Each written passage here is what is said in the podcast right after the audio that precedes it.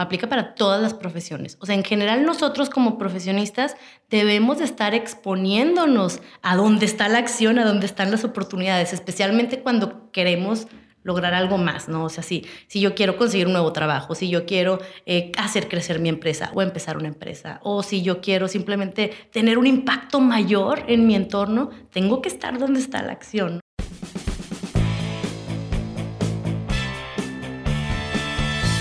Bienvenidos a Crear o Morir, el podcast donde platicamos con personas que se han atrevido a crear su propia forma de ver el mundo. Esto sin morir en el intento. El día de hoy tenemos el gusto de traerles a Gaby Mitri, comunicóloga por la Universidad de Monterrey y maestría en responsabilidad social corporativa por la Universidad de Alcalá, España. Gaby inició su carrera como periodista para Grupo Reforma y periódico Vanguardia.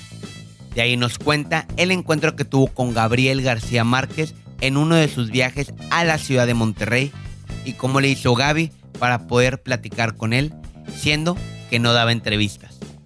Posteriormente pasó a trabajar en comunicación corporativa, algo que ella jamás había hecho, pero a Gaby le gustan los retos, pasando así a trabajar en Whirlpool, GE en el área de healthcare Industrias Peñoles y en el área de innovación de talento y cultura en Banregio.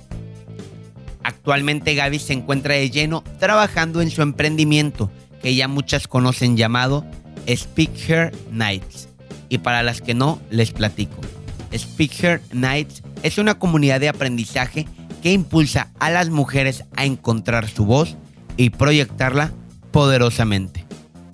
Se reúnen una vez al mes a compartir prácticas para comunicarse mejor y posicionarse como líderes de opinión en su industria.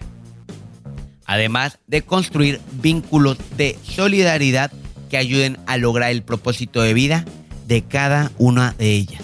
No les quiero adelantar más. Dejemos que Gaby nos cuente. Comenzamos.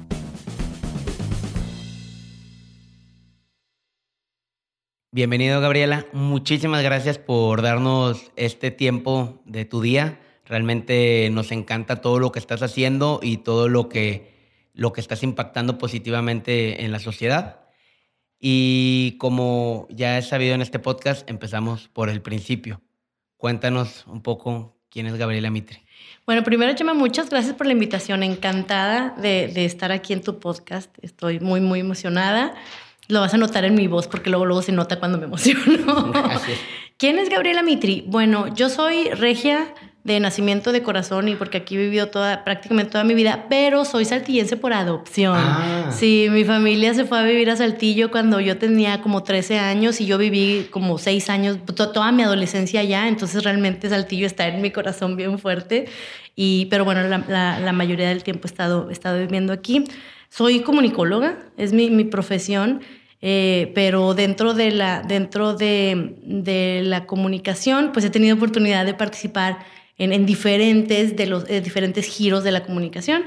Eh, ¿Qué más puedo decir de mí? Soy amante del café y tengo una debilidad por los perros feos.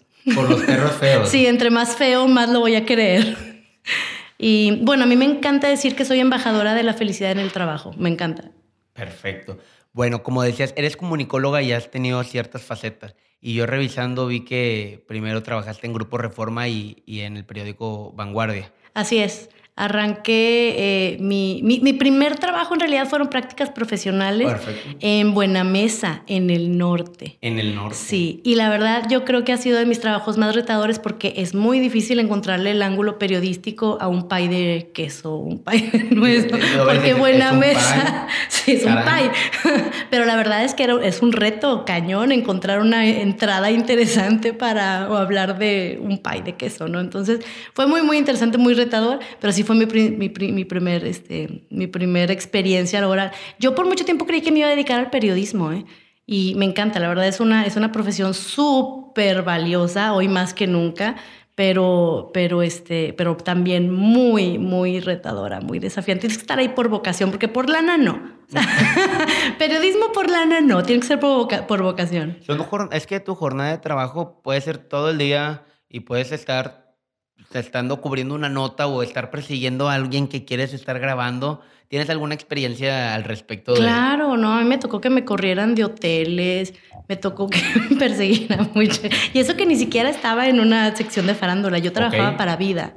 Eh, pero yo creo que una de las, una, una de las, algo muy padre del periodismo es que sí acumulan muchas anécdotas padres que contar. Yo creo que una de las que más, más me gustaron fue de la vez que, que fingí que era huésped de un hotel para entrevistar a Gabriel García Márquez.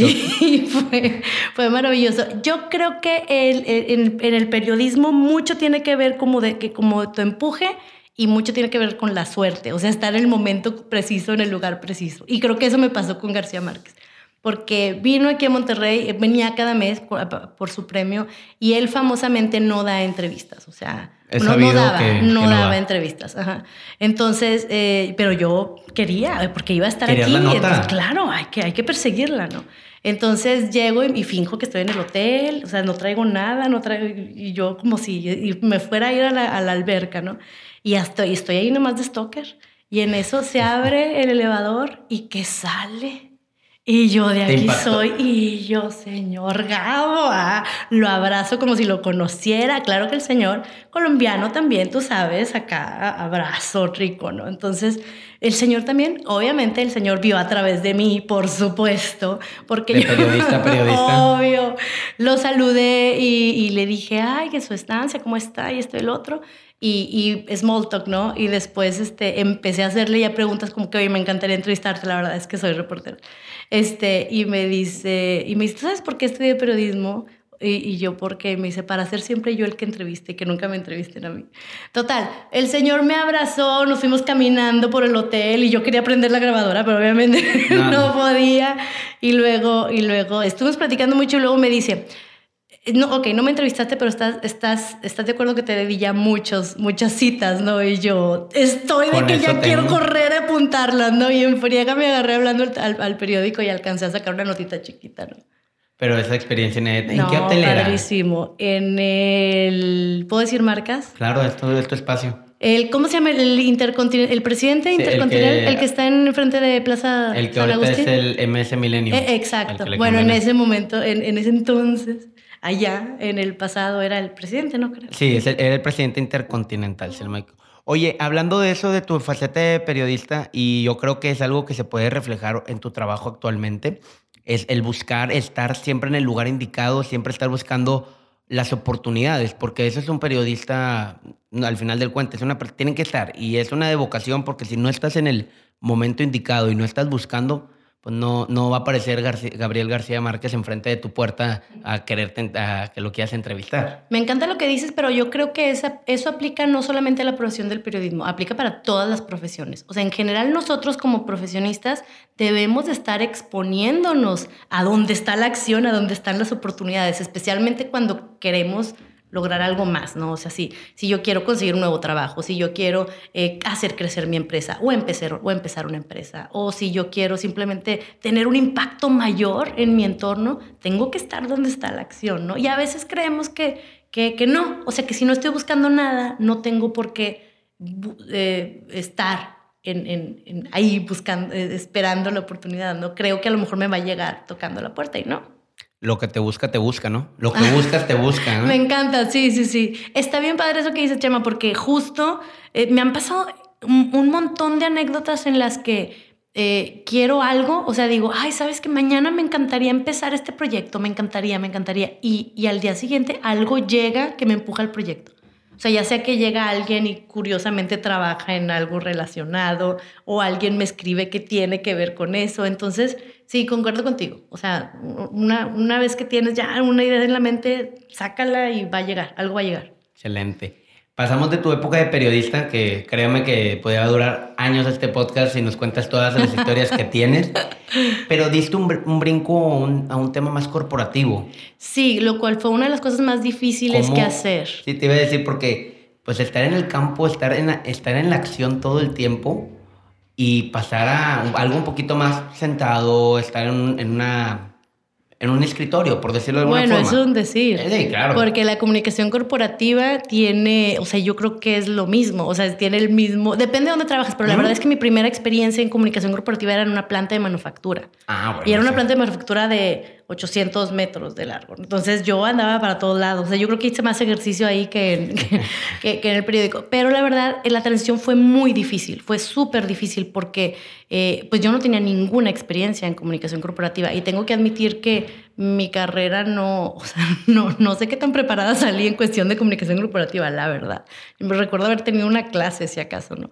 Entonces, para, era, realmente no era la, la candidata ideal para, una, para un, trabajo así, pero yo quería saltar a la comunicación corporativa. O intentar? Quería, no, ni intentar, o sea, quería, lo traía ya en la mente. Yo eventualmente iba, iba a entrar a una empresa a trabajar en comunicación corporativa.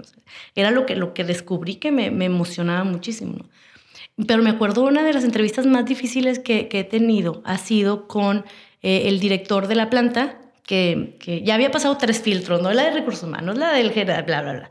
Pero ya cuando llego al, al, director, al director de la planta, eh, un brasileño maravilloso, con una chispa tremenda, o sea, uno una de las personas a las que más le, he aprendido, fíjate. Y me dice, a ver, Gaby, pero tú eres, tú eres reportera, o sea, nunca has trabajado en una empresa. Sabía por dónde llegarme el señor, bien inteligente. Este, tú nunca has trabajado en una empresa, nunca, no sabes de esto. ¿Cómo una reportera? A ver, ¿qué va a venir una reportera a, hacer aquí en una planta de manufactura. Uy, es como si me hubieras pegado en el ovario porque me agarré diciéndole todo lo que podía llegar a hacerle y yo creo que ahí, ahí ya lo conquisté porque sí, saliendo de ahí sonrió y me dijo, yo creo que nos volveremos a ver. Ah, y me dieron el trabajo. Sea, a partir de ahí ya, o sea, toda mi experiencia profesional ha sido en comunicación corporativa, clima laboral, todo lo que tiene que ver, o sea, comunicación organizacional, cultura, clima laboral, eh, responsabilidad social, relaciones públicas, o sea, todo lo que tiene que ver ahora sí con, con la comunicación institucional. Claro, y ese primer trabajo fue, pues tenías todas tus habilidades de, de periodista y llegas, tomas el trabajo con toda la actitud y que fue con lo primero que te topaste al, al, al, tratar de aplicar tus conocimientos que tenías en ese momento. Híjole, está padrísimo. Hay algo, hay algo que alguna vez escuché que se le llama Rookie Smarts, que son esa, esa, esa bendición de, no, de ser la novata. O sea, de, llegar a un lugar donde no sabes nada y empezar a hacer un trabajo que nunca has hecho, porque no tienes límites, o sea, no tienes, no tienes literalmente ningún, ninguna experiencia previa que te diga cómo no hacer algo o cómo hacer algo. Entonces sientes que el, el, cielo es el límite y puedes hacer todo lo que quieras. Y yo literalmente me sentí como, como niña en juguetería. O sea, yo era una planta nueva, el, director, yo les reportaba al director, el director tenía como, como toda la fe en mí de que nunca tenía tiempo para mí, eso era maravilloso, pues el señor estaba por todos lados, ¿no? Nunca tenía tiempo para mí para andarme micromanaging. Entonces me daba mucha libertad creativa y, y, ya, y yo la usé, obviamente. O sea, como niña en juguetería, hice, hice, hice, y empecé, empecé, empecé de repente me regañaba. Y, pero me, encanta, me encantó, ha sido uno de los principales aprendizajes que yo hasta la fecha he, usado también para, para, el equipo, las personas que he tenido el gusto de, de, liderar, que, que, me dice mi, mi jefe en ese entonces, me dice, mira, yo nunca te voy a regañar por hacer algo. O sea, prefiero regañarte por hacer algo a, tenerte que regañar por no, hacer nada. no me dijo regañar, la verdad esa palabra la inventé, pero sí me dijo algo así como, como yo prefiero, yo siempre voy a preferir no tenerte que empujar, ¿sabes? O sea, prefiero, prefiero traerte de regreso tantito en lugar de tener que, tenerte que empujar. Entonces eso me dio como mucha, mucha, como, como mucha libertad eh, de, estar constantemente buscando qué puedo generar nuevo para los colaboradores, porque también, también la planta era una planta nueva, entonces eh, eh, el, mi jefe tenía la idea de que se convirtiera en la mejor planta de México, entonces estaba, este, realmente tenía mucho, mucho enfoque en la comunicación. Y era la comunicación interna de tanto de expresar los valores que tiene que tener, como los mensajes corporativos que tienes que hacer para los empleados. ¿Qué fue en ese sentido? O mejor dicho, cómo tú puedes aplicar bajo tu conocimiento una comunicación para emplear valores dentro de una organización tan grande y tan complicada como puede ser una empresa monstruosa que todos, cada persona es una cabeza distinta y tienes como que envolverlos en un mismo, no ser, pero un mismo camino y todos tener la misma estructura. Yo creo que lo más importante es saber que la comunicación no arregla los problemas. O sea, un comunicado nunca te va a hacer disminuir los defectos de calidad, nunca te va a hacer disminuir los accidentes, nunca te va a disminuir la rotación. O sea, un comunicado no es y no puede ser en la respuesta. Es, es un complemento, por supuesto, pero un complemento que tiene que ir dentro de una estrategia. O sea, tu estrategia de comunicación no debe, no debe estar eh, aislada de la estrategia de negocio de cómo, de, la estrategia de liderazgo, de cómo son los procesos internos, de cómo se manejan los, los líderes con su gente o los jefes con su gente, porque hay, hay, unos que tienen personas a cargo y no son líderes, son ah, jefes, ¿no? Entonces, tú por un lado no puedes asumir, pues con una comunicación, con una estrategia de comunicación ya vamos a, tener todo este, resuelto, sino que tiene que, eh, la, estrategia de comunicación tiene que ser, estar soportada, o mejor dicho, la estrategia de negocio tiene que estar soportada por la comunicación y viceversa, ¿no? Entonces, realmente no es, o sea, la comunicación no es nada más comunicaciones, o sea, comunicados, porque mucha gente piensa así, muchas, muchas empresas piensan así que, que con tener pantallas o tener un pizarrón con, con letreritos o con mandar un memo, a mí literalmente me ha tocado, me ha tocado, no te estoy bromeando, publicar como comunicado interno un PDF que me mandaba una, una, un director, un PDF firmado para que yo lo escane, literal, ese era, por un tiempo ese fue mi trabajo, no en esa empresa, en otra, en otra, que, que, que, que, yo nada más lo escaneara y lo publicara, porque ya no tenía que cambiarle nada, si ese comunicado ya estaba firmado por el director o la directora. ¿Sí me explicó? O sea, no, definitivamente así no es. O sea, el, el trabajo de un comunicólogo no, no es nada más mandar comunicados o tiene que asesorar. O sea, tiene que sentarse con la cabeza y decir, a ver, ¿por qué quieres comunicar esto? ¿Por qué lo quieres comunicar? No solamente para que la gente se entere. Para que la gente, para que la gente se entere no es una razón válida. Si tú vas a comunicar algo es porque quieres que haya una acción, una reacción de la gente, un cambio de comportamiento. Quieren que sienta, quieres que sientan algo, que hagan algo diferente o que dejen de hacer algo diferente. Punto, sí, sí. Entonces no, no es para que, para que todos se enteren, no. No va por ahí. Oye, y en esta empresa que tú estuviste, das otro brinco, das un brinco siguiendo ya el camino corporativo que te está guiando a lo que, a lo que realmente, o mejor dicho, lo que actualmente estás haciendo. Em, de estar ahí, ¿a dónde, a dónde pasas? Al corporativo. Al corporativo. Al corporativo de la misma empresa. Y maravilloso, la verdad, una experiencia increíble porque me, me dieron la responsabilidad de responsabilidad social, me dieron el rol de responsabilidad social del cual yo no sabía nada. Has brincado de, periodismo, no sabías nada. Absolutamente. Y fue maravilloso porque fue la historia otra vez. O sea, no sé nada de esto, no sé nada. El clima laboral también, por ejemplo. No sé nada de clima laboral. Ah, bueno, ¡fum! Y aprende por todos lados. Entonces, creo que la mayoría de mi aprendizaje históricamente ha sido muy empírico. O sea, primero hago y luego aprendo y luego veo de dónde lo sé, de qué libro lo saqué. ¿Qué libro, qué libro soporta esto que ya hice? Porque en algún libro debe estar. En algún libro debe estar. Pero eso es lo que, lo que tú haces y está muy chingón, en el sentido de que mucha gente dice, no, es que no conozco, si no conozco no lo voy a hacer. Y tú eres al revés. Pues primero veo y no conozco, qué padre, pero muchas veces la gente o le tenemos miedo a, lo desconocido. Y en tu caso, ¿cómo le has hecho para decir, sabes algo? Embrace it, agárralo y... Yo siento que I thrive in the unknown. O sea, literal, yo creo que yo brillo cuando hay desconocido, cuando no tengo idea de qué, de qué es esto, ¿sabes? me, me, emociona mucho. Pero creo que cualquier persona, o sea, realmente no creo que eso sea algo muy propio. O sea, creo que cualquier persona que, que asume lo desconocido como una cancha vacía, un lienzo en el que puedes jugar, creo que eso saca, saca cosas muy, muy padres que a lo mejor no sabías que tenías, ¿no? Excelente. Y en responsabilidad social, ¿cómo te fue? Ay, me encantó, me encantó, me encantó, porque justo me tocó, o sea, me tocó todo el proceso en el que, este, bueno, ahorita ya es muy común que las empresas tengan el distintivo de, ESR, ¿no? Del CMFI. Es muy, ahorita es muy común, eres mala que no lo tienes, como que, ¿por qué no lo tienes?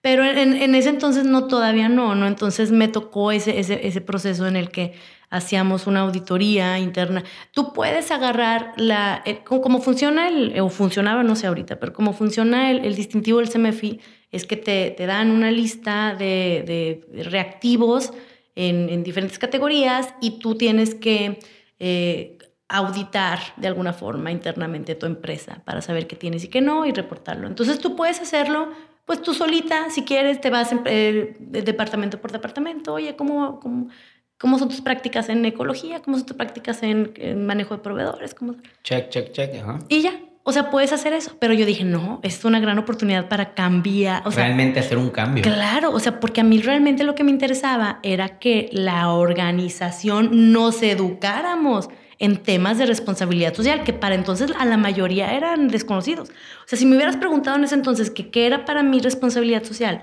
yo pensaba, ah, pues que la empresa regale refrigeradores, ¿no? Porque es lo que hacía, electrodomésticos. Pues que regale ya, o sea, filantropía en la... Y yo hice una, una encuesta al principio y dije, bueno, a ver, ¿qué es lo que la gente piensa como responsabilidad social? Y la mayoría, todos creíamos que era, que era filantropía. Y dije, pues de aquí soy. Entonces me agarré haciendo una, una red de, de representantes de cada área que fueran ellos mismos los que auditen otras áreas. Entonces tenían que primero conocer de qué se trataba cada reactivo de responsabilidad social para poder ir a auditarlo a cada área.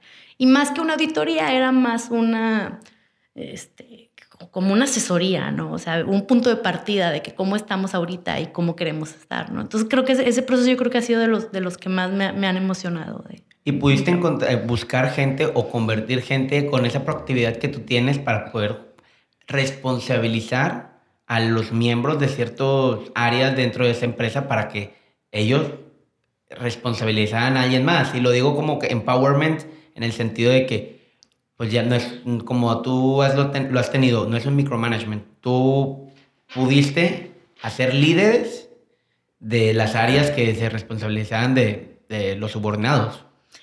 Exacto. Perdón. No te preocupes. Exacto. ¿Sabes cuál creo yo que es uno de los más grandes activos valiosísimos de una empresa? ¿Cuál? Los intrapreneurs. Y todas las empresas tienen intrapreneurs. O sea, todas las empresas tienen a esa persona que sí vaya a su trabajo bien padre, pero está con la cabeza en el otro departamento a ver qué más puede hacer. Esa persona que no está esperando a que alguien más le diga qué hacer. O sea, que, tú, que puede llegar a, a su trabajo y puede no tener líder, puede no tener instrucciones, puede no tener nada y al día siguiente ya empezó muchos proyectos. Son maravillosos y todas las empresas lo tienen. Pero no todo el mundo, no, todas las empresas los identifican y no todas las, las empresas les dan cancha para jugar, ¿no? Sí, no, como que está muy delimitado la cancha y llega un punto donde los entrepreneurs, al no darles juego, se van. Se van. Claro, se van. Entonces, por eso yo creo que, que, que entre más una empresa pueda reconocerlos y, y, como tú dices, embrace them, ¿sabes? O sea, como darles los recursos, darles el, el camino para que jueguen, no, pues se va a beneficiar enormemente la empresa, ¿no? Entonces, bueno, y eso es lo que yo hice, o sea, busqué a los intrapreneurs. En ese entonces, obvio, no, tenía idea. No, yo no tenía idea que se llamaban intrapreneurs, o sea, para mí era como que, ¿quiénes son los movidos? ¿Quiénes son los que siempre están organizando cosas? Entonces, este, sí, o sea, los, los, los encontré, los, los, los evangelicé, los sumé y la verdad es que me enriquecí muchísimo de ellos porque todas son personas de, diferentes áreas que tienen una perspectiva súper diferente. Y, todas personas eh, que estaban deseosos de, ser parte de algo más grande que ellos, ¿no? Entonces, creo que eso fue una, una, una gran, pues un, gran beneficio para la empresa, ¿no? Y para ellos también, porque pues tú puedes poner en tu currículum, o sea, en tu evaluación, ay, perdón, no te preocupes. En, tu evaluación anual, pues puedes decir, pues parte de mis proyectos adicionales está el haber sido parte de la, de la red respuesta, se llamaba. No, claro, y aparte te da, si te vas a quedar mucho tiempo en una organización, te das exposure con, con los jefes, con los socios, depende de, de lo que estés haciendo, pero como te enseñaban a ti, prefiero regañarte por estar haciendo a regañarte por no hacer nada. Exacto. Pasas de después, eh, pasas a Banregio, ¿verdad? No, eh, después me, me, emociona mucho la responsabilidad social. O sea, ya es como, ya esto es, esta es mi vida y me voy a estudiar a Madrid, un máster en responsabilidad social. Y, y, curiosamente, o sea, irónicamente, desde que regresé no he podido trabajar en responsabilidad social. Así propiamente, curiosamente no. Qué curioso, pero bueno, este es parte de las ironías de la, vida, ¿no? Entonces, este, sí, me, me, voy a Madrid, regreso. Y fíjate que cuando regreso, no regreso a Monterrey, porque fue justo en esos años feos que tuvimos, ¿no? sí, 11, 12. Y, en ese entonces, el, la Ciudad de México se veía, el, el DF entonces, el DF se veía como una opción mucho más segura, ¿no? Entonces me voy al DF. Y bien, y bien curioso porque durante, todo no sé, los últimos cuatro meses que estuve en Madrid era como que ya no voy a regresar a Monterrey, me voy al DF, me voy al DF, me voy al... y lo, lo atraje. No conseguí trabajo, la verdad. O sea, en los cuatro meses no conseguí. Y me, y, me, y me fui a Saltillo, porque regresé de Madrid, no tenía nada, o sea, no tenía celular, no tenía un peso, tenía deuda, mucho viajecito, mucho viajecito, pero sí. Muy padre y todo, pero... Muy padre y todo, pero, pero deuda, o sea, no, no tenía, no tenía, obviamente no tenía carro, no tenía nada. Literal, tenía una maleta. Ya no tenía ni mis cosas, yo creo porque... Porque yo creo que con, con, tanto kilo, kilo que me eché encima ya, ya no me quedaba nada de la ropa que dejé. Pero el caso es que me regreso a casa de mis papás y estoy una semana, una semana, y, y me hablan de un trabajo en la Ciudad de México.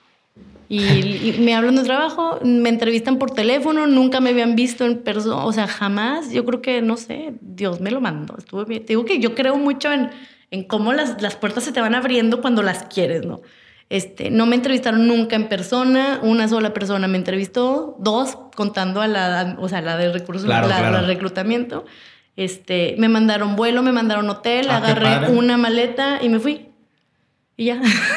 ¿Te fuiste a México ya? Me fui a México este, a trabajar en, un, en esa empresa.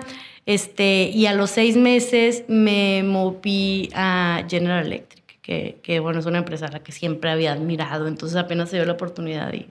O sea, estuvo bien curioso porque e, era una de las empresas a las que había aplicado cuando estaba todavía allá. entonces, no, entonces empezó el proceso cuando llegué allá y se tardó seis meses el proceso. se tardó demasiado. se tardó seis meses, y, pero fui muy feliz. O sea, estuvo muy, muy padre en, en, en G, en la, la, eh, la, la rama de healthcare. Ok. De cuidado de, cuidado de la salud.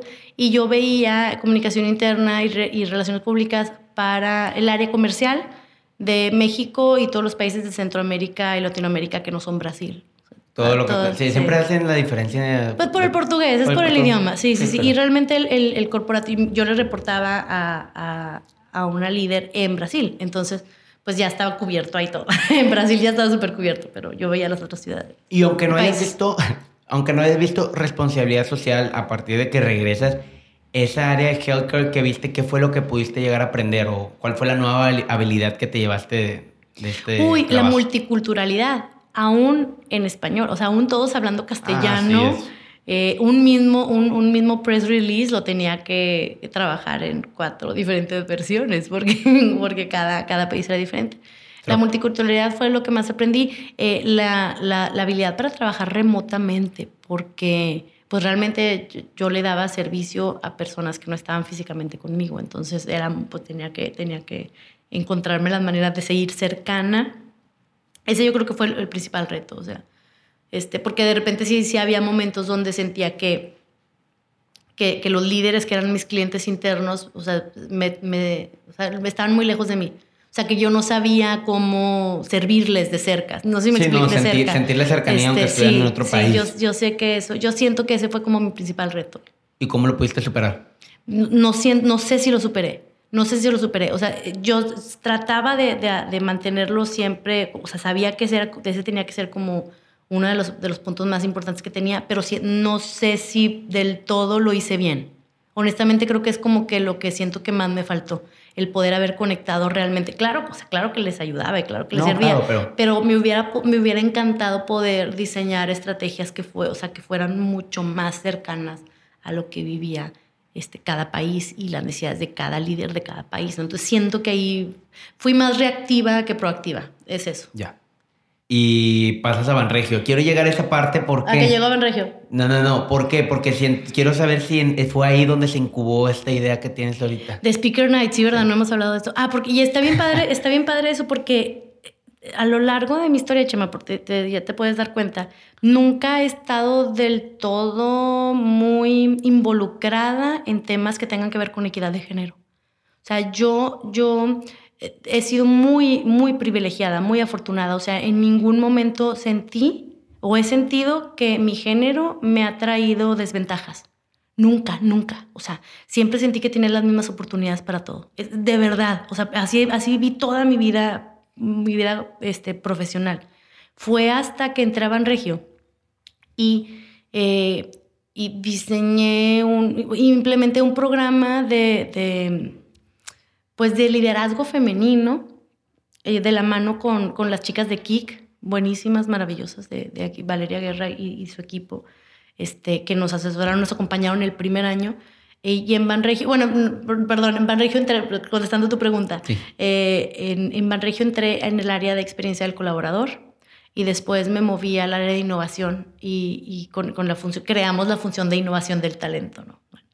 Entonces, pero particularmente ahí mi, mi gran epifanía de, de, que, que, a mí me, me causa mucho, mucha sorpresa o me, me, emociona mucho el cambio, es que yo de verdad no estaba para nada sensibilizada respecto a la situación de las mujeres en el trabajo, para nada.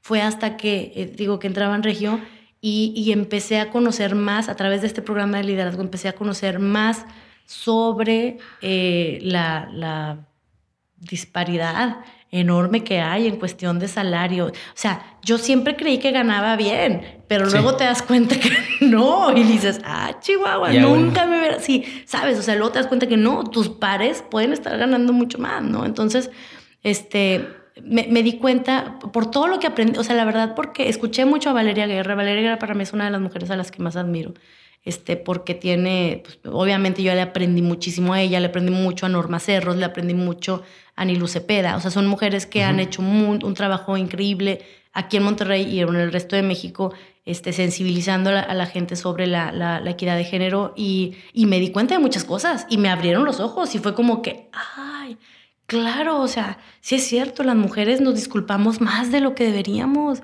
hablamos en, en diminutivos, nunca presumimos lo que hacemos. Es bien raro que, que, que, queramos hablar en una junta cuando la junta está dominada por hombres. O sea, y empecé a verlo, y empecé a verlo bien, y, y súper, o sea, vas de cuenta como cuando se te, te, quitan un velo de la cabeza. Y lo empecé a ver en todos lados, y ahí me di cuenta mi privilegio. O sea, dije, pude haber, o sea, tuve la ceguera de, de, del, del privilegio toda mi vida. Entonces, cuando, cuando llegué a ese descubrimiento, sentí que tenía que hacer algo al respecto. Y, quiero preguntarte esto también en el sentido de, mucha gente dice, dejo todo por empezar un proyecto y tú lo hiciste al revés. Tuviste la oportunidad de estar trabajando en un corporativo y al mismo tiempo poder hacer pláticas para, para que más mujeres se impulsaran y no nada más desde su privilegio, gente que tal vez no tuvo ese privilegio pueda salir adelante. Exacto. Para, para quienes no están de tus escuchas, para quienes no están familiarizados con Speaker Nights, Speaker Nights surge, Speaker Nights es una comunidad de aprendizaje. Claro. A mí me gusta decir que es, la, es una incubadora de futuras líderes de opinión, que es un semillero de líderes de opinión, ¿no? ¿De dónde surge? Surge en realidad de una necesidad, de una inseguridad personal, la verdad, ¿eh? Porque eh, tú sabes que yo soy, comunicóloga, ya te he platicado, pero siempre había estado detrás de las cámaras, o sea, yo siempre era quien escribía los discursos, quien organizaba las entrevistas, quien escribía los mensajes clave, todo, ¿no? Eh, pero cuando estoy frente a una cámara, ay, me cuesta un chorro. Cuando hablo en público me cuesta, me pongo nerviosa. Entonces hubo un día, precisamente un día hace dos, y literalmente en marzo de hace dos años, donde grabamos un video precisamente para Banregio, para las estrategias de, de, sí, de, independencia financiera de las mujeres de Banregio. Es un tema que me encanta, o sea, puedo hablar de eso horas, ¿no? Me costó tanto hablar frente a las cámaras. Entonces me quedé, ese día, el día de la grabación, me quedé muy, o sea, frustrada conmigo misma y dije, no puede ser, o sea, si yo, si yo quiero, si este es un proyecto que me, que me apasiona tanto y no lo sé comunicar como debiera, pues cuántas oportunidades estoy perdiendo. O sea, entonces dije, yo estoy segura que con la práctica puedo mejorar. Pero, pero ¿dónde practico? O sea, ¿cómo le hago? Entonces, literal, llegué a LinkedIn. LinkedIn es mi red social favorita. O sea, yo lo amo. Va, y todas las demás. LinkedIn es la que más amo.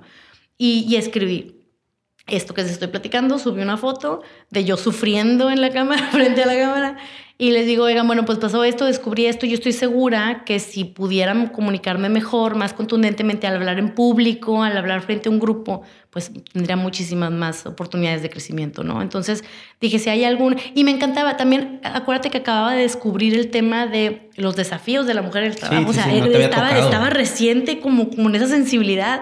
Entonces dije, bueno, me encantaría que si no soy la única que está pasando por esto y hay otras mujeres allá afuera que, trabajan y que les gustaría juntarse a practicar una vez al mes, hagámoslo en un entorno seguro donde nos retroalimentamos y, no, y no, no, nos burlamos y nos equivocamos. Sí, sí, eh, avísenme y lo organizamos, ¿no? Entonces, no, pues al día siguiente explotó ese post. chorro de hasta sí, Entonces, eh, pues, fui, fue, pues fui con mi jefe en Banregio y le dije, ¿sabes qué? Vamos a hacerlo aquí. O sea, que Banrique sea el anfitrión, ¿no?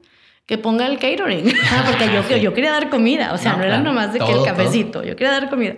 Entonces, eh, no sé, se abrió el cielo eh, y me, y me aventó un rayo de inspiración por el nombre de Speaker Night, que como ves es un juego de palabras, speaker, pero con la H de hair, de su, su voz de mujer, Speaker Nights, y, y me fui a Canva, mi recurso favorito para los que no somos diseñadores. Me fui a Canva y me inventé un logo y luego lo subí e invité a gente y vino, ah, y vino mucha gente. Y aparentemente era algo que más personas querían. Y, y, a partir de la primera vez me emocioné y lo hice otra vez y lo hice otra vez y lo hice otra vez y ya, y pasó.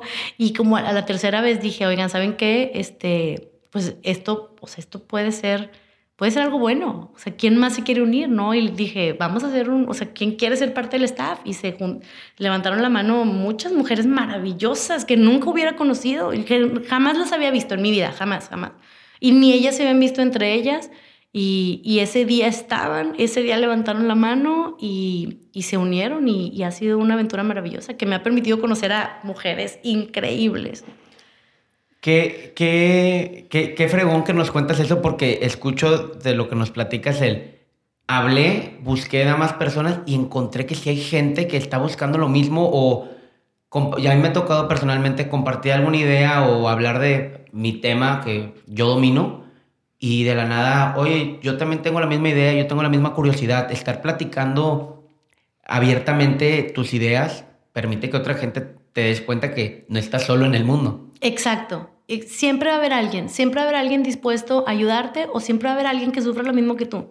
Entonces, encantadísimo en unirse. El problema es cuando tenemos una idea maravillosa y creemos que nos la van a robar o nos da miedo o queremos que esté perfecto antes de lanzarlo, ¿sabes? Y no. O sea, yo soy de la idea de prototipar todo. Prototipa, ¿sabes? Prototipa barato. Si tienes una idea, sácala, sácala en su, en su versión más básica, en su producto mínimo viable, todo lo que, lo que quieras, o sea, lo que un podcast, si quieres, quieres hacer un podcast, sácalo en lo más básico que hay, pero sácalo, ¿sabes?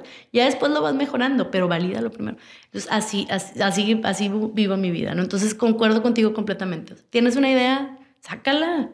Siempre va a haber alguien que se una. Speaker Nights es una comunidad, comunidad de aprendizaje. Eh, ahorita estamos en ocho ciudades diferentes. Ah, ya son ocho. Sí, ya son ocho. Ahorita solo estamos aquí en México, pero ya estamos a punto de llegar a una ciudad, una nada más todavía de, de Estados Unidos y en Brasil también otra. Entonces ahí va, poco a poco, poco a poco. Yo este año quiero llegar a 25 ciudades. A ver cómo le hago. Wow. Sí. Eh, Hay tiempo. Y sí, sí, sí.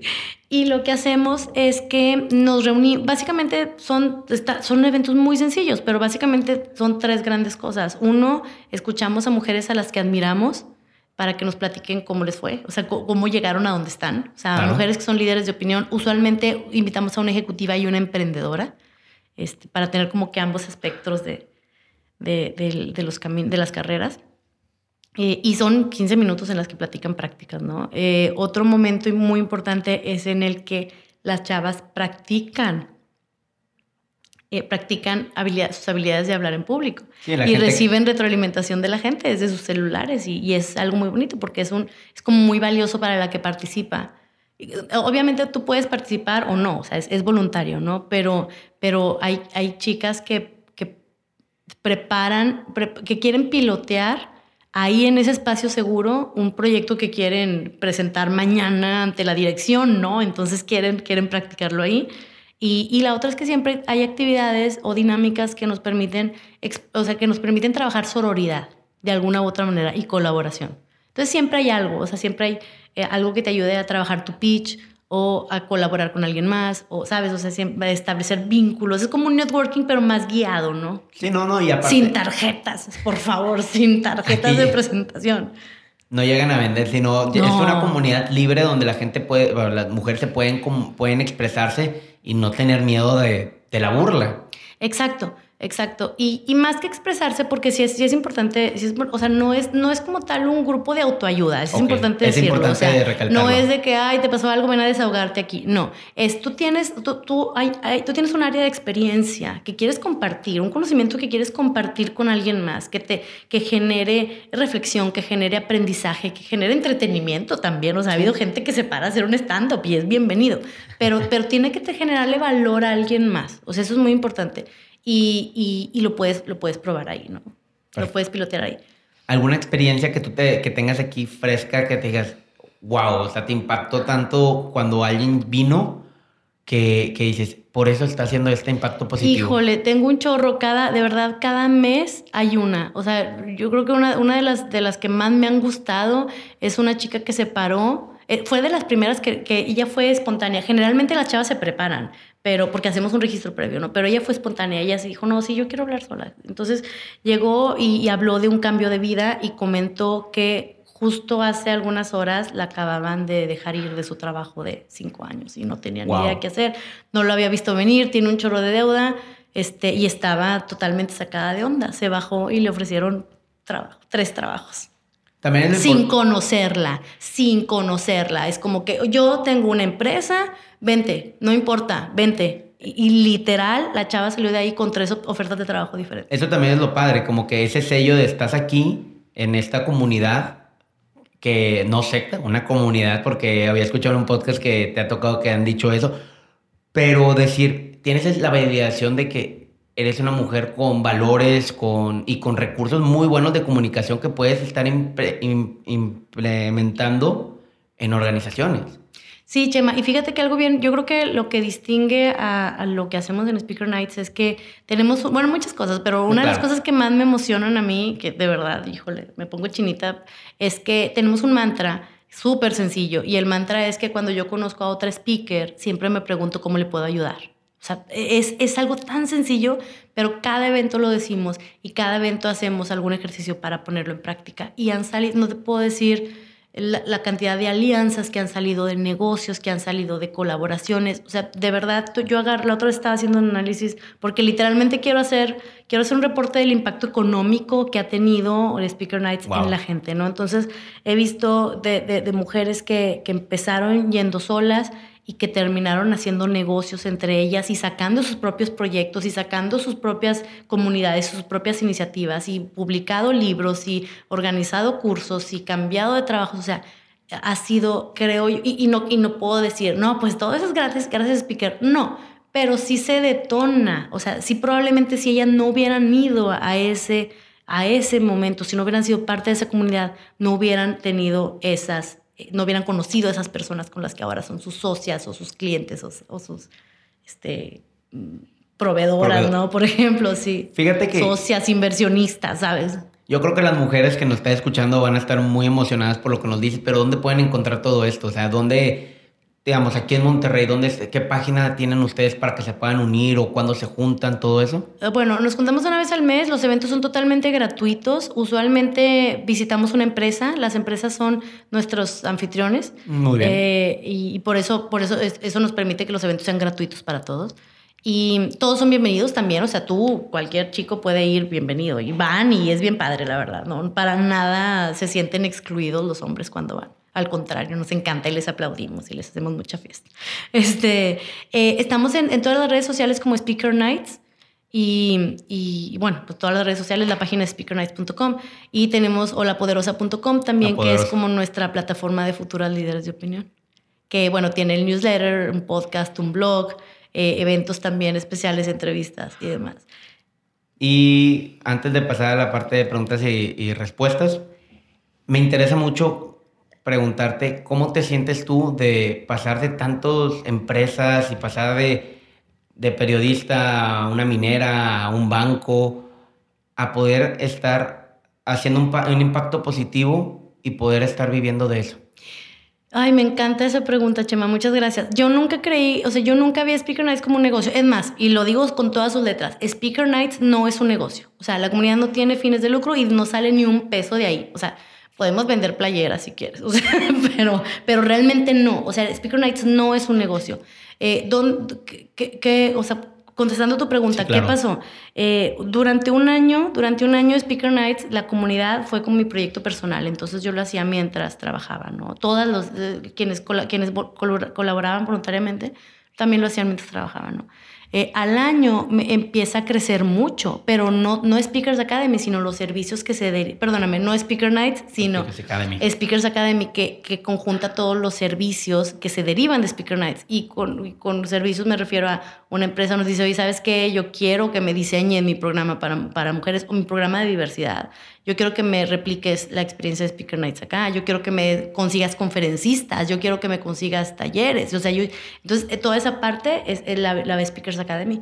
Y diseñamos una, un programa de incubación para futuras líderes de opinión que también que, se llama laboratorio de speaker, laboratorio de Power Speaker, y lo que hace ahí es que es un semillero de esas mujeres que, quieren, o sea, que están rumbo a, a, hacer grandes impactos en su vida, pero que todavía no llegan a ese punto de, de alta dirección o de tener un negocio eh, totalmente sustentable, pero están hacia allá, o sea, que quieren hacer un impacto, entonces nosotros las formamos. Entonces, esa parte como tal ya son servicios más específicos, tanto para empresas como para, como para personas, mujeres y hombres también, obviamente. Y, y eso ya es Speakers Academy. Entonces, eso empezó, eso empezó al año, donde empezaron a surgir esas oportunidades y yo, yo, yo perseguía todas, o sea, yo perseguía todas las oportunidades.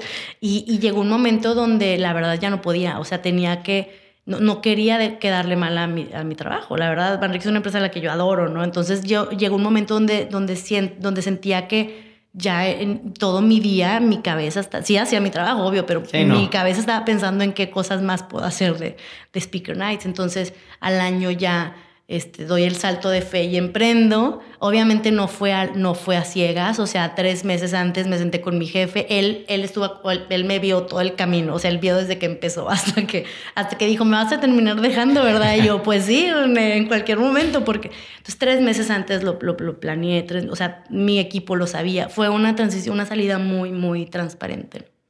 Qué fregón. Y ya tenía muchas cosas vendidas, entonces no me sentí como que saltar al vacío. Es que, es que de repente, o sea, uno cree que emprender quiere decir, a partir de mañana yo voy a cumplir mis sueños y voy a vivir de mi pasión. No, a ver, a partir de mañana tus cuentas todavía están, o sea, tus deudas, todavía están ahí, ¿sabes? Este, vas a seguir pagando luz, entonces vas a tener que comer. Entonces, sí, en mi caso sí fue un poquito más planeado. O sea, tuve tres meses para decir, a ver, este es mi deadline, el 15 de marzo salgo para ese entonces yo tengo que tener vendido todo el año. ¿no? ¿Y pasó? Y pasó, y aquí estamos platicando de esto. Sí, sí. Ahora sí, pasamos a la parte de preguntas y respuestas. So, puedes contestar lo más amplio que tú quieras, tú expláyate todo lo que gustes. Ok. La primera es, ¿qué es lo que más valoras de una persona? Que sea genuina. O sea, que, que a quien yo vea, esa sea la verdadera persona. ¿Sabes? Que no tenga muchas caras. Que no tenga Puede ser excéntrica, puede ser, puede ser una persona muy mamona, pero está bien, porque ya sabes, o sea, es una persona muy mamona, o sea, no finge ser una persona que no es, ¿sí me explico? Sí, que, que, sepas qué esperar. Que estás hablando con la persona real, ¿no? Sí, sí, sí. Con las máscaras. ¿Tienes alguna filosofía de vida? Sí, tengo muchas. Yo creo que primero, la primera es este, mejor hecho que perfecto. Se la robé a Mark Zuckerberg. Better done than perfect. Este, sí, saca, saca algo aunque no sea perfecto. Y la otra es dale crédito. Dale crédito es mi mantra personal y, parte de, cómo este, las personas, hombres y mujeres, tenemos que estar más alertas de las contribuciones del otro, especialmente de mujeres, y presumirlas y reconocerlas, porque muy probablemente las mujeres no se, lo van, no se van a dar crédito a ellas, o sea, no.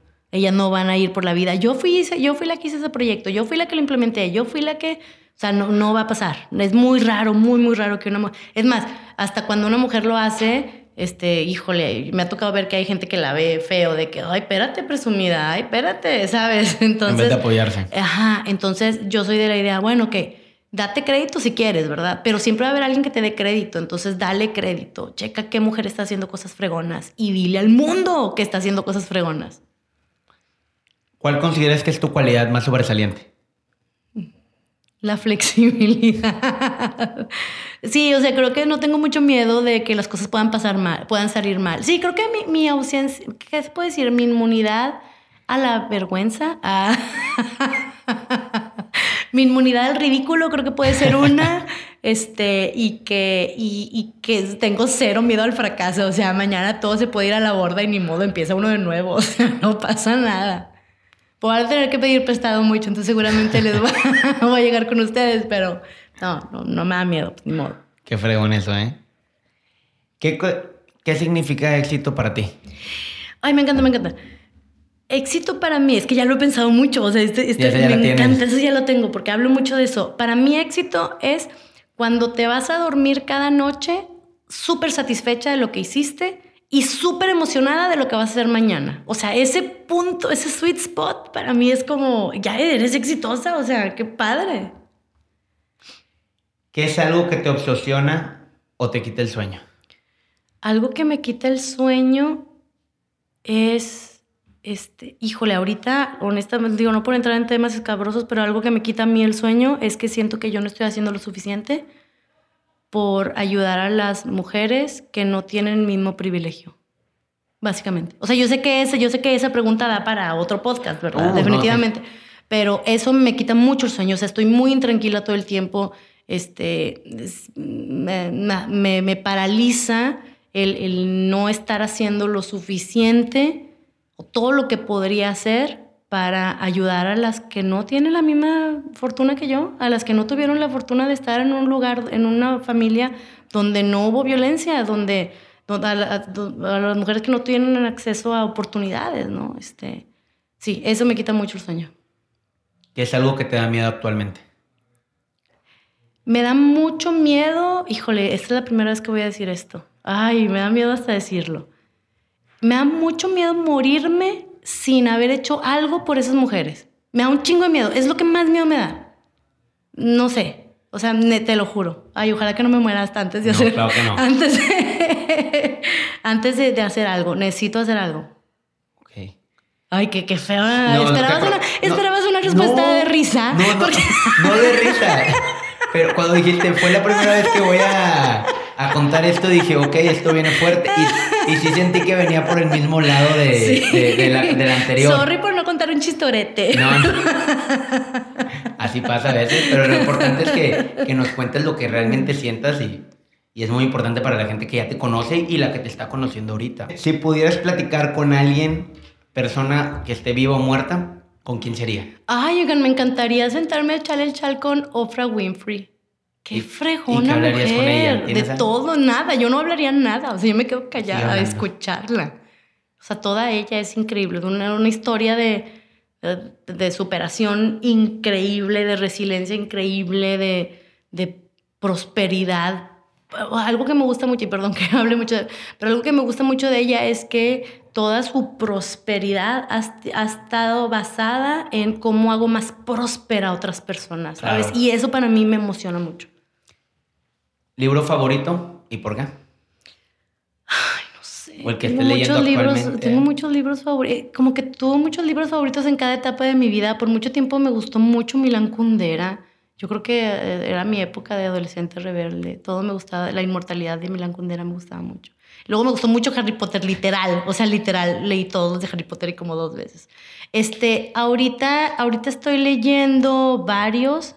Todos los estoy disfrutando mucho, pero este, ahorita me, estoy, me gusta mucho pitch, pitch Anything. Pitch Anything. Pitch, Anything me gusta mucho. Ahorita, ahorita la verdad estoy leyendo no, no, tanto por gusto, sino por aprendizaje. Claro. Que lo disfruto, claro que lo disfruto, pero, pero sí, ah, tengo mucho sin leer ficción. Mucho, mucho sin leer ficción. ¿Qué consejo le darías a las personas que quieren ser líderes de opinión? Siendo tu tema el mero mole. Sí, que, que se metan a nuestro laboratorio. que se metan al laboratorio de Speaker Nights. No, bueno, aparte de eso, yo creo que, eh, yo, yo, creo que, que hagan ese trabajo de reflexionar sobre cómo quieren ser percibidos. O sea, con qué conceptos quieres que relacionen tu marca. Eso es muy importante. Porque, porque tú puedes ser líder de opinión de cualquier cosa, ¿no? Este, y, bueno, vaya, antes de entrar a eso, en, realidad mi respuesta pudiera ser, asegúrate de ser genuino. O sea, esa para mí sería la primera respuesta. O sea, si tú quieres ser líder de opinión, asegúrate de dos cosas. Uno, sé genuino, o sea, sé congruente con lo que vas a decir y la manera en la que tú vives. Eh, y segundo, trata de mantenerte actualizado o sensible de, de tu entorno. O sea, entiende tu entorno, entiende las necesidades de tu, entorno, conecta con la gente. O sea, eh, escucha, escucha más de lo que hablas. Creo yo que esa, esa puede ser una buena. Y luego ya si quieres hablar de marca personal, bueno, ya, ya ese es otra, otro, otro tema. Pero la verdad creo que esas dos, esas dos serían una. Sé sensible de tu entorno y sé genuino y congruente. Excelente. Y ya por último, ¿hay algo que no te haya preguntado que te hubiera gustado hablar? Creo que probablemente algo de lo que me hubiera gustado hablar y, me voy a dar el lujo de, de, hablar un minutito nada más de eso. Es eh, cuidado con el romanticismo del nuevo emprendedor. O sea, hay mucha gente que, que, que cree o que creemos eh, que, que, ser emprendedor es vivir de tu pasión y que vas a estar trabajando desde la playa. O sea, literalmente mi primer día de emprendedora trabajé desde la playa. O sea, nada más para, para llenar el cliché. O sea, literal entré a Instagram y yo aquí en la playa con mi nueva vida de emprendedora. Pero la verdad es que así no es. O sea, sí, claro, qué padre que puedes agarrar tu compu y trabajar de donde sea. Pero hay muchas cosas que cuando no, que, que hay muchas cosas que que, que, no ves de, de, de, emprender, o sea, o de dejar una vida corporativa. Por ejemplo, en mi vida yo jamás había sido emprendedora, entonces toda mi vida tuve la comodidad del cheque cada quincena, ¿no? Entonces es una maravilla. Entonces, eh, yo creo que es eso, o sea, eh, primero, pues si quieres emprender, pregunta, si quieres dar el salto de Godín emprendedor, qué padre, es, hazlo por favor, pero antes cuestionate primero, ¿por qué? O sea, ¿qué es lo que estás buscando? Si nada más quieres flexibilidad o trabajar tus horarios, pobre, porque trabajas más. O sea, yo creo que trabajo el triple ahorita que, que cuando, que cuando trabajaba sí en una empresa y, nos, y, y, no, o sea, no pierdas de vista todas las cosas que, que, que, que no son glamorosas y que tienes que conocer. O sea, contabilidad no es glamorosa, que me perdonen los contadores, pero pues es de las cosas que toda la operación, el SAT es cero glamoroso, o sea, los impuestos son lo, menos glamoroso que hay, pero no los podemos, tus gastos fijos no, no, los puedes dejar de ver, o sea, tu proyección financiera, tú. Entonces hay muchas cosas que a lo mejor no son tan sexy como el, el aparecerte, ay, el emprendedor y hashtag, la vida emprendedora, o sea, qué padre, pero la verdad hay mucho, hay mucho detrás. Y algo muy, muy importante, y esto particularmente va para las chicas, este, las chicas emprendedoras, es no pensemos en chiquito. O sea, algo que yo, que, que yo he pecado es que a la hora de pensar en negocio, a veces hasta pienso en chiquito. Pienso en impacto grande, pero pienso en, en, en fíjate, pienso en impacto positivo grande, ya acá, ya, ya, ya, ya. Pero a la hora de monetizarlo, pienso en chiquito. Y eso he visto que le, pasa mucho a las mujeres emprendedoras. O sea, que tratamos de, que queremos emprender muy, de forma muy segura, queremos empezar negocios que nosotras podemos controlar y nosotras hacemos todo cuando a lo mejor pudiéramos crecer y escalar muchísimo más rápido si pensáramos más ambiciosamente, si tuviéramos menos miedo al riesgo este, que creo que, que, que, jugáramos menos a la segura, ¿no? Claro. Que, que por ejemplo, eso yo se lo admiro a muchos hombres emprendedores, que primero van y piden dinero y luego empiezan a trabajar. Y es una maravilla, ¿no? Este, y las mujeres no, o sea, no todas, vaya. Que, que, eh, yo lo veo más así. Las mujeres no, pues empiezan en chiquito y dicen luego, luego, luego crecemos, luego crecemos, pero no nos arriesgamos tanto. Gaby, muchísimas gracias por tu tiempo. Realmente todo, hasta la última pregunta fue muy enriquecedor para mí y yo sé que para todo el mundo que nos va a estar escuchando también va a ser. Ay, muchas gracias, Chema, por la invitación. Muchas gracias a todos.